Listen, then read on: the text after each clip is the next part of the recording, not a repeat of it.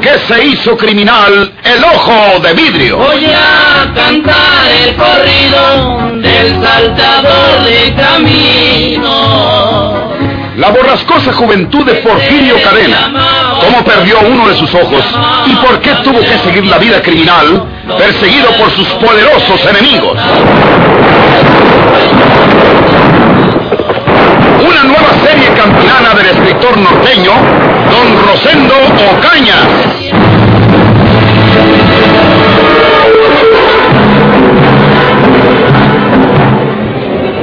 ¿Qué había pasado durante la noche? Porfirio Cadena y Andrés Ausón se hallaban encerrados bajo llave en cuartos distintos dentro del viejo edificio municipal. Sin embargo, el cuchillo, guardado cuidadosamente en la vitrina del despacho del juez de letras y envuelto en el mismo pañuelo blanco que había facilitado don Florencio Cavazos, no estaba allí. ¿Quién lo había sacado de ahí? ¿Quién se lo había robado de allí? Era secretario del juzgado de aquella fracción desde muchos años atrás, como generalmente sucede en los pueblos con esta clase de cargos mal pagados, el viejecito don Julián Salazar. El juez, Ramón Hinojosa, lo interrogaba con la esperanza de que él hubiese movido de ahí el cuchillo, cuerpo del delito y poseedor, sin duda, de las huellas digitales del asesino.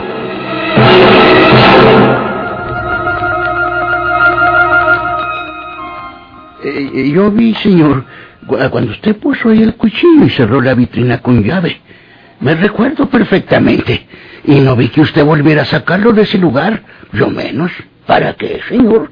Eh, eh, Es verdad que tengo llave de la vitrina, pero yo me fui a mi casa a cenar como a las siete.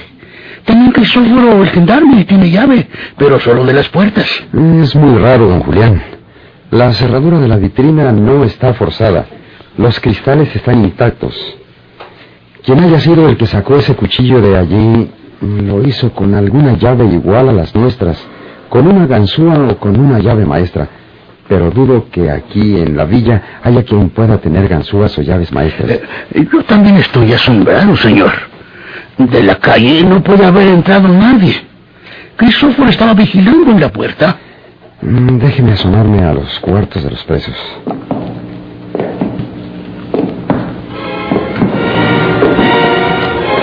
El juez de letras se dirigió a los cuartos que servían para encerrar a los delincuentes de cierta categoría que no podían enclaustrar en la celda oscura y húmeda que se hallaba al fondo del patio. En dos de esos cuartos, alejado uno del otro, habían pasado la noche bajo llave Porfirio Cadena y Andrés Sauzón. El juez naturalmente quería asegurarse de que ahí se hallaban los presos y que las cerraduras de las puertas se hallaban intactas. Buenos días le dé Dios, señor juez. Gracias. Eh, buenos días, Sauzón. Yo soy inocente de todo, señor juez. Todas las cosas de las que me acusan mis enemigos o las personas que no me quieren no son como ellos dicen. Estudie mi asunto y verá que soy inocente, señor juez de letras. Ya veremos eso, Andrés Sauzón. Mm, Me va a abrir, señor juez. Me va a echar fuera. No, solamente quería comprobar si estaba bien cerrada esta puerta. Más tarde hablaremos, Sauzón. Se lo suplico, señor juez de letras. La puerta de Sauzón está bien cerrada con llave. Parece sereno, aunque es muy listo. Vamos a ver la puerta de Porfirio. Está sentado sobre el camastro. Parece abatido. O tal vez finge estar abatido. ¿Quién puede adivinar el verdadero estado de ánimo de estos bandoleros? Buenos días, Porfirio. Buenos días, señor juez. Yo quiero hablar con usted, señor juez. Yo quiero platicar con usted sobre esa muerte de la señora Rafaela. ¿Quién sabe si yo pueda darle un norte bueno, señor juez? No le hace que siga aquí encerrado. Pero déjeme decirle lo que yo creo, lo que yo pienso y de algo le ha de servir. Eh, más tarde, Porfirio. Claro que tenemos que hablar de este asunto, eh, pero será más tarde. Eh, ¿Pasaste bien la noche? Pues no podía dormirme nomás pensando en la pobre Rafaela, asesinada tan cobardemente. Pero yo creo que me caló el cansancio, la fatiga y me quedé dormido. Con seguridad que estuve muy bien dormido porque no desperté hasta por la madrugadita. No, siempre di una despertadita cuando allí que movían la puerta. Me quedé esperando a ver si entraba alguien o me hablaban, pero no pasó nada. Nomás que pues ya no me pude volver a dormir. ¿Quién puede dormir con una cosa ansina, señor juez? Antes me quedé sópito unas horas, rendido por lo fatigado que estaba. ¿Esta puerta la movieron? Sí, señor. Yo sentí que la movieron. Pajaría, ¿verdad? Porque pues ahí está Andrés Ausón y es mi enemigo y es un pelado felón de todos los diantres. Pero no entró Naiden, ni me habló Naiden. Seguí acostado y luego me dormí otro rato, como le digo a usted, hasta en la madrugadita. Esta puerta no tiene llave. ¿Qué? Estaba abierta. ¿Abierta? Sin llave. Nada más le di vuelta a la perilla y se abrió. Pues ni modo que yo la haya abierto, señor. ¿Para qué? Si hubiera querido pelarme, usted sabe que lo hubiera hecho con llave y sin llave esta puerta. Con seguridad que le quitó la llave el que haya venido en la noche por aquí. El que movió la puerta cuando yo desperté. Lo tenemos que investigar. Don Julián, tráigase la llave de aquí.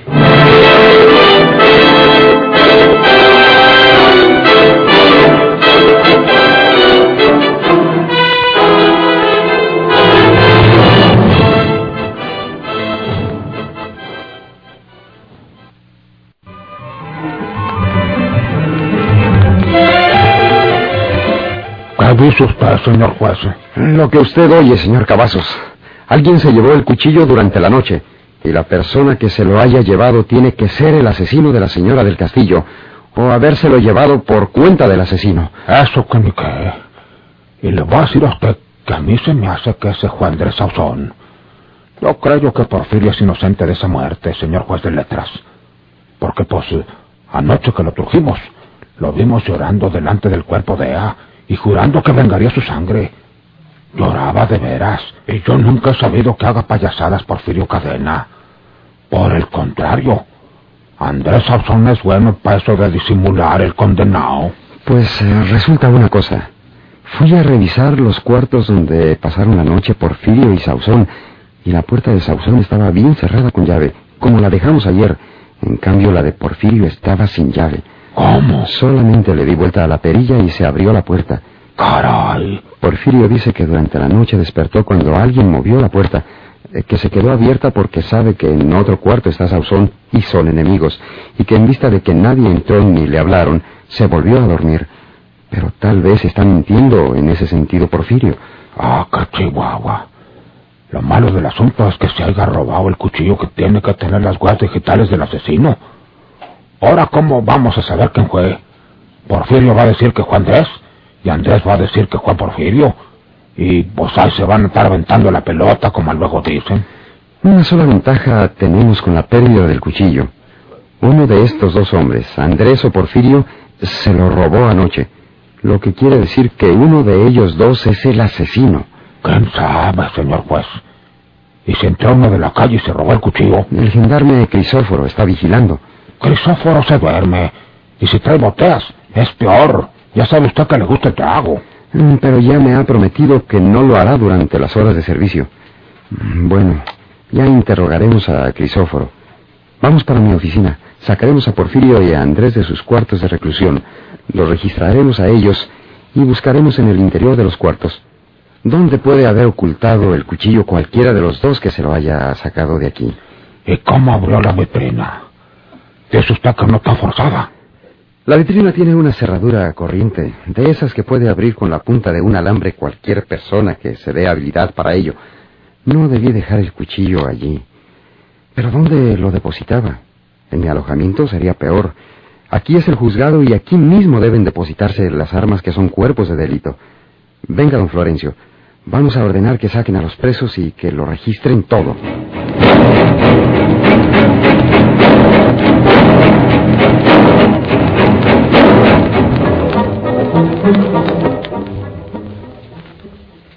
Siéntate a desayunar tú también, mujer. Desde muy temprano te oigo traficar por la casa. Y todavía tenemos que dar un paseo por el jardín después de desayunar. De veras, el día está hermoso. Muy bonito. ¿Y los periódicos? Eh, no vinieron hoy. No los han traído. Se haya enfermado el muchacho que los deja. María Inés, ya sabes que a mí no me puedes engañar. porque sé muy bien cuando lo intentas. ¿Por qué ocultaste los periódicos? Eh, no, Juana. ¿Por qué no quieres que yo los vea? Es que... ¿Qué hizo Porfirio por ahí? Dímelo. No creas que me voy a espantar. Asesinó a Rafaela del Castillo. ¿A ella?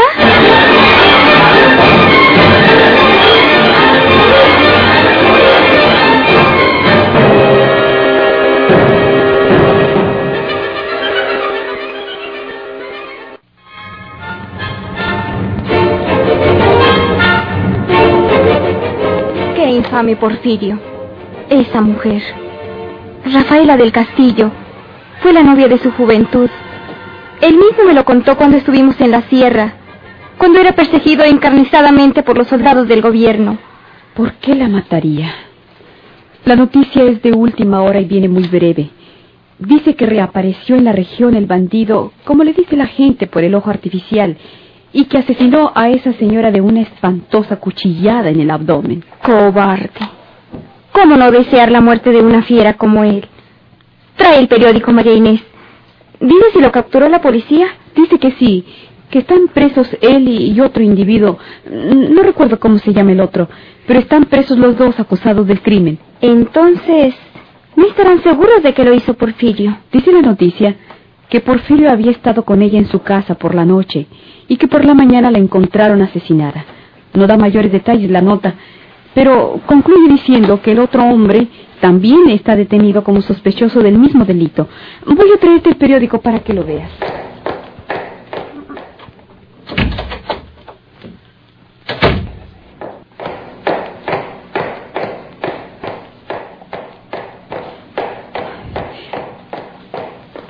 Juana se va a impresionar más leyendo el periódico, pero imposible evitarlo. Efectivamente sabe cuando le estoy mintiendo. Señora. ¿te espanté? Polo. Ay, en verdad me asustaste. ¿Cómo entraste? ¿Quién te abrió? No hay nadie más que nosotras en la casa. Juana y yo. Este día jueves están en las sirvientas. El jardinero no entra por acá. Me di habilidad para entrar sin molestar sonando el timbre. Ven, vamos a retirarnos un poco de las habitaciones de Juanita, porque tenemos que hablar. Voy a llevarle el periódico a Juana. Luego se lo llevas, ven. No me vayas a pedir dinero otra vez, Polo, porque ya no quiero molestar a Juana. Pero, ¿en qué se molesta ella?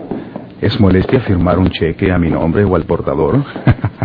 Pero se está dando cuenta de que me quitas dinero. Y eso no está bien. Puede pensar que eres un mal hombre. Una vez está bien, una vez o dos, pero ya han sido cuatro las ocasiones en que tengo que pedirle para ti. ¿Y qué? ¿Acaso no será tuyo todo lo que ella tiene? Pero todavía no lo es. Además, puede no serlo nunca. ¿Quién me asegura que morirá ella antes que yo? Su mal es la postración en que vive, pero por lo demás tiene tanta salud como yo. Aquí vamos a hablar detenidamente, Inés. No te espantes ni pongas esa cara de pocos amigos. Has adivinado. Necesito dos mil quinientos pesos. Polo, es mucho dinero. Tu prima Juanita es casi una millonaria. Y lo es porque si vende las propiedades que le dejó don Felipe, obtendrá millones. ¿Qué significan dos mil quinientos pesos para ella? Es que no se trata de la primera vez que le pida para ti. Te acabo de decir que en cuatro ocasiones he tenido que hacerlo. Y ya no estoy dispuesta a molestarla más. Lo siento, Polo. Eh, Quizás puedas conseguir ese dinero por otro lado. Cuando lo de Juana sea mío, si llega a serlo algún día, entonces no te negaré nada. Perdóname por ahora. No me atrevo a pedirle eso a Juana. Está bien. ¿Crees que recurriese a ti si tuviera a quien acudir por ahí? Si no pago esos 2.500 pesos hoy mismo, me meterán a la cárcel. Y se hará el escándalo, porque los vecinos y las amistades de ustedes saben que somos novios, tú y yo. No importa. Yo no puedo evitarlo. Adiós, Inés. No volveremos a vernos. Espera. ¿Me prometes que esta será la última vez que molestamos a Juana con esa clase de peticiones? Te lo prometo. No volveré a jugar. Ya estoy convencido que tengo mala suerte para el juego. Será porque soy afortunado en amores, ¿eh? Déjame llevarle a Juan el periódico. Ya ha de estar pensando que me olvide de ello. Aquí espérame. Sí. Voy a pedirle ese cheque. Pero recuerda que será el último. Naturalmente.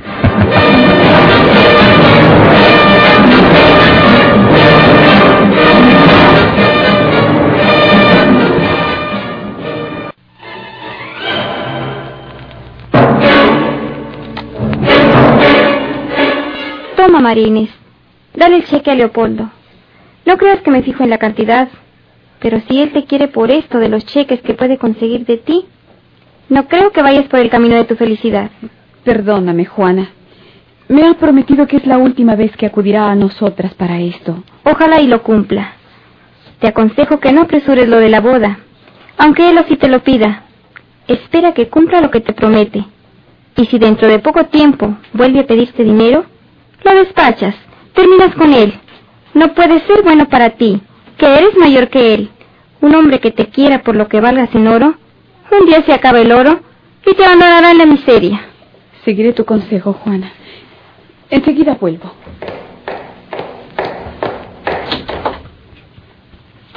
¡Hola! Calla, calla. Ven por aquí.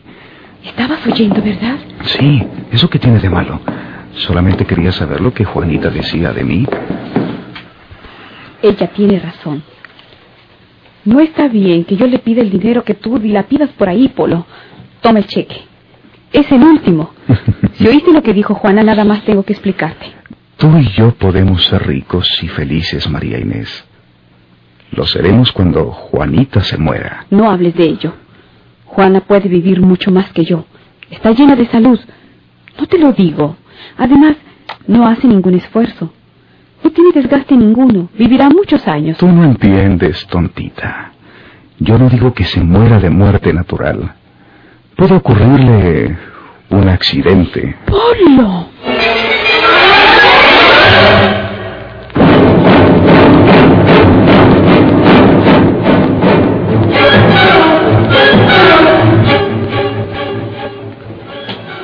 ¿Usted se dio cuenta, señor juez de letras, de que mi puerta estaba bien cerrada con llave, como ustedes la dejaron cuando me encerraron ahí?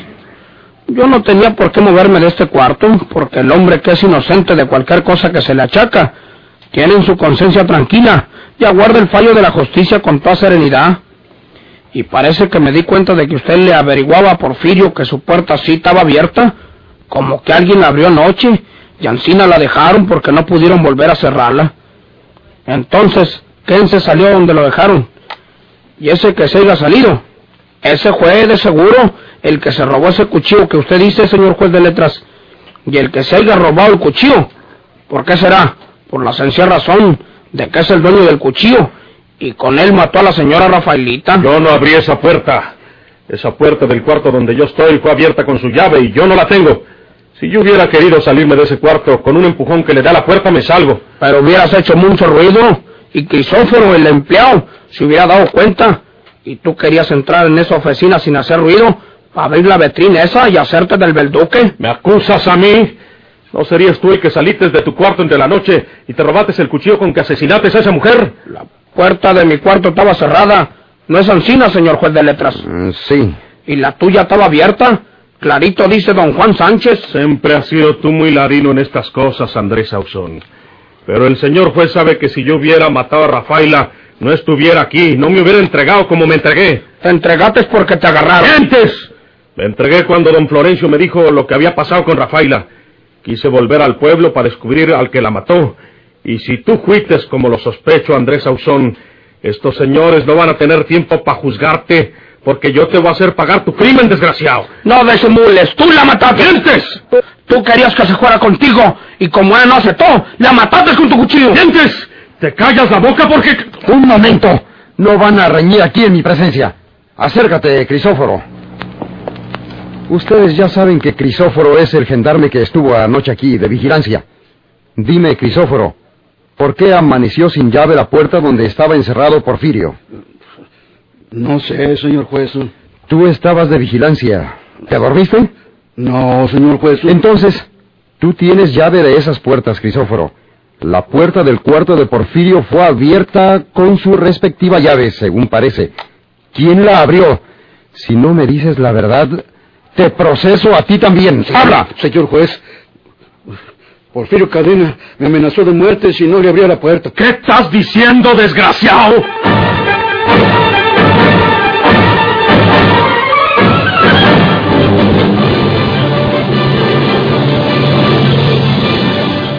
se hizo criminal el ojo de vidrio.